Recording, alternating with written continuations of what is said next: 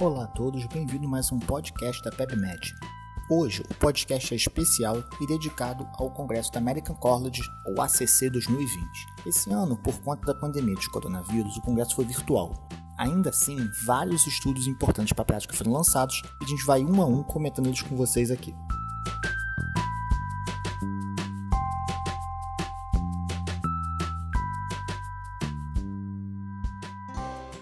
No primeiro estudo, Vericiguá é uma droga nova da via do GMP cíclico que atua aumentando a disponibilidade do óxido nítrico. O óxido nítrico ele melhora a função endotelial e tem propriedades vasodilatadores. Num estudo com pacientes com insuficiência cardíaca e fração de ejeção reduzida, eles usaram aqui 45% como corte, a gente em geral usa 40%. BNP elevado, sintomático, apesar do tratamento clínico otimizado, a droga reduziu em 3% o risco absoluto, um NNT de 4 para 100, 1 para 25 mais ou menos.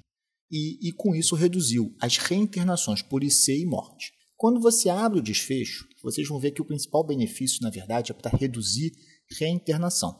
Então, será que essa droga está pronta para vir para a prática? Eu acho que a gente precisa de mais um estudo, mas dá para usar, dependendo do custo que ela vier. A questão é que ela não pode entrar na frente das terapias já tradicionais. Então, primeiro, você vai fazer uma droga do sistema renina, temos IECA, BRA e sacubitril.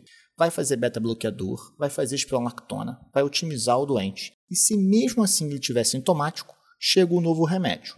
Falta também uma comparação desse remédio com nossos vasodilatadores tradicionais, que é a associação de larazina com nitrato. Só então a gente vai poder ter certeza do espaço dele. Os próximos estudos são dois estudos com rivaroxabana numa dose reduzida, 2,5 mg duas vezes ao dia. Um é o estudo Voyager, que pegou pacientes com doença arterial periférica já revascularizada. Outra é um segmento mais amplo do estudo COMPASS, em pacientes com doença arterial coronariana estabelecida ou doença arterial periférica. Nesses estudos, quando você associou o AS à rivaroxabana, isso reduziu o risco de eventos cardiovasculares maiores. Houve um pequeno aumento do sangramento, mas de sangramentos menores. Os sangramentos com risco de vida não chegou a aumentar. Então isso mostra que a rivaroxabana nessa dose reduzida, ela pode ser um adjuvante bacana desses doentes com alto risco aterosclerótico. Ainda há uma dúvida é, se esse pequeno risco de sangramentos gerais é uma coisa aceitável. Então a recomendação atual é a seguinte: ó, vai chegar no mercado. E se você tem um paciente que é mais jovem, que naquele raiz bled ou então nos scores de sangramento por antiplaquetários, ele tem um, um risco baixo, ele não tem AVC prévio, ele não tem hepatopatia, nefropatia, esse é o doente para a gente começar a usar para ver como a droga vai se sair no mundo real, porque já são dois ensaios clínicos mostrando o benefício dela. O terceiro estudo, ele avaliou o seguinte: é muito comum, depois que a gente revasculariza um doente, que a gente faz ponte, é, ponte mamária, safena, que esse doente volte a ficar sintomático. Quando as lesões são nas pontes, ok, a gente tenta angioplastar e tal. O problema é que às vezes as pontes estão pérvias e a isquemia está relacionada a lesões prévias do leito nativo. Muitas são oclusões crônicas. E o estudo tentou ver qual é o prognóstico dessa abordagem. E o que foi visto é que a abordagem dessas lesões crônicas em doentes já revascularizados, ela é bem complicada. Ela tem mais chance de infarto pré-procedimento, elas são lesões mais complexas e eles têm é, maior dificuldade no sucesso final. Então, hoje, a abordagem desses doentes ela é possível de ser feita das oclusões crônicas, mas ela está associada a maior taxa de complicações em relação aos doentes que não são operados, claro, pela complexidade e pela gravidade da aterosclerose de base. Na área da hipertensão, alguns pesquisadores estão tentando a volta da denervação renal, aquele procedimento hemodinâmico em que você abla o sistema simpático que fica em volta das artérias renais. Nos primeiros estudos, a eficácia não foi muito superior ao tratamento padrão, então é difícil você convencer a pessoa a fazer um procedimento hemodinâmico se aquilo não vai de fato reduzir grandemente a sua pressão arterial. Então, com esse catéter novo da Medtronic, um catéter chamado Simplicity, o estudo se chama Spiral Hypertension. O primeiro desse congresso da CC era em pessoas sem medicação. Então, o catéter, né, o procedimento, ele reduz em até 4 milímetros a PA sistólica. Isso é um efeito um pouco menor do que um remédio. A grande dúvida é o que vem para o ano que vem. Ano que vem, eles vão testar o Simplicity em pessoas tomando antipertensivo. Então, vai ser nessa hora que a gente vai ver se de fato esse catéter novo consegue trazer a denervação renal para a prática clínica ou não. Falando em antiplaquetários e eventos agudos, aqui foi publicado um subestudo do Augustus bem legal. Foi o seguinte: é, a gente sabe que quando a gente faz um stent, seja eletivo ou de urgência, num doente que tem indicação de anticoagular, a gente tem que fazer a chamada tripla anticoagulação. Vai ser o AS, um inibidor P2Y12, que a gente recomenda o clopidogrel, e um anticoagulante, e há uma dúvida de qual o melhor anticoagulante, no Augustus foi testado a pixabana. Só que essa associação, ela aumenta muito o risco de sangramento. Então o ideal é que ela seja feita pelo menor tempo possível.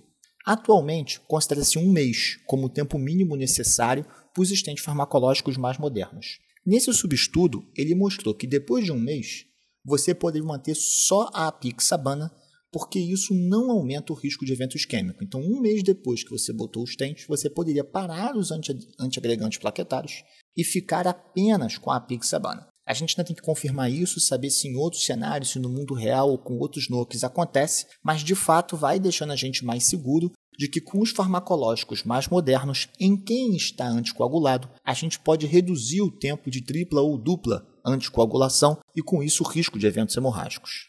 Ainda falando de antiagregantes, teve um outro estudo no Congresso, o estudo TICO, em que ele fala o seguinte: ele pegou pacientes que fizeram uma angioplastia e que estavam com AS com ticagrelor, com estentes farmacológicos modernos. Aí aqui, sem anticoagulação, tá? Diferente do Augustus. Aqui sem anticoagulação. E aí eles viram o seguinte: depois de três meses, então um encurtamento do tempo, você pode manter só o descagrelor. Então, a partir de três meses, você não precisa mais do AS com descagrelor, porque manter só o descagrelor, ele reduz o sangramento e é igualmente eficaz. Então, o que, que esses estudos estão mostrando? Eles estão mostrando para a gente que, nos sistemas farmacológicos mais modernos, o período crítico para você ficar com dois antiagregantes plaquetários é um mês em quem é anticoagulado e três meses em quem não é anticoagulado. Depois disso, você pode seguir com terapia única, porque isso reduz o risco de sangramento e mantém a eficácia. E por fim, a gente teve uns estudos bacanas de tratamento clínico da isquemia crônica. Os resultados a longo prazo do isquemia mostrando a segurança e eficácia do tratamento clínico na doença coronariana crônica, e um que eu gostei muito, que é um subestudo do isquemia, especificamente para doente renal crônico. O que, que eles pegaram? Eles pegaram pacientes com doença renal crônica, clínica creatina menor que 30, e isquemia no teste de estresse e dividido num grupo que ficou com tratamento clínico. Então, reparem, é doença renal crônica com isquemia no teste funcional. Um grupo foi para tratamento clínico e só para CAT se for dor refratária, e o outro foi para CAT direto. E o desfecho final mostrou que foi seguro você tratar clinicamente. Então, na doença renal crônica, como o CAT pode precipitar diálise, a gente pode tentar um tratamento clínico e só se a dor for refratária, então se a angina se mantiver, é que a gente enviaria eles por um cateterismo.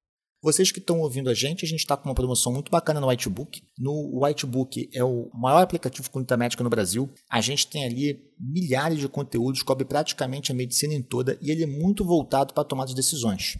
Então, se você for lá, além do conteúdo de coronavírus estar tá aberto for free, a nossa parte do conteúdo paga, que é muito importante para quem dá plantão, para quem faz consultório com várias dicas, ela dá 20% de desconto para quem ouvir esse podcast. Você vai, vai lá clicar, baixar o aplicativo, vai clicar em assinatura e quando você for fazer o pagamento tem um espaço para colocar o cupom. Lá você vai botar PEB Podcast. Então PEB P-O-D C-A-S-T tudo em maiúscula, PEB Podcast. E aí você com isso vai ganhar um desconto grande para isso.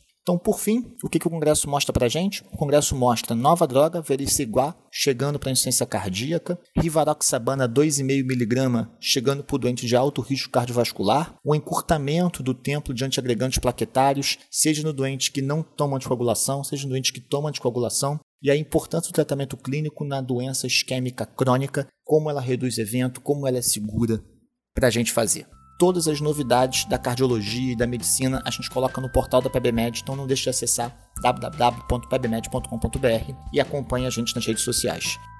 Um abraço e até a próxima.